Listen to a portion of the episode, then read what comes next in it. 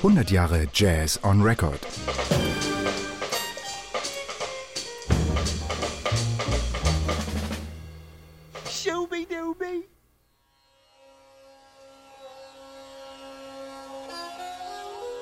Hey, what's up?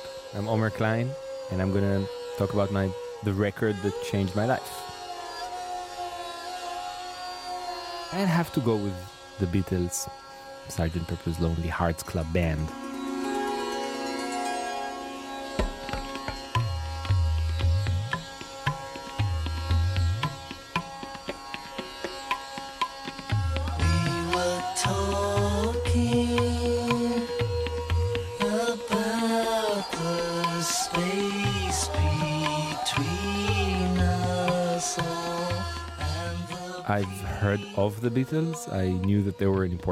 Ich wusste natürlich, wer die Beatles waren und kannte ihre Hits. Aber Sgt. Pepper war das allererste Album, das ich wirklich von Anfang bis Ende durchgehört habe. Und es war so ein verrückter Ritt durch die unterschiedlichen Stile. Sgt. Pepper ist so gar kein konventionelles oder sogar traditionelles Album.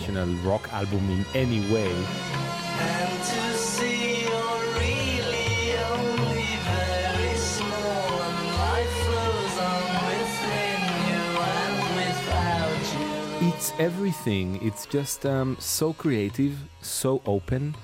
Da ist einfach alles drin. Das Album steckt so voller Kreativität, voller Offenheit. Ich habe damals zwar schon Jazz gehört, aber hier ist mir klar geworden, dass es auch in anderen Genres wahnsinnig kreative und innovative Musik gab, wie ich sie sonst eigentlich nur von den großen Jazzmeistern wie Miles oder Coltrane kannte. Ich war auf einmal offen, kein Jazz-Purist mehr, sondern einfach Fan von guter Musik, egal aus welchem Genre. Like since then I've been, you know, a fan of just everything that that uh, turns me on, and I don't care about genres.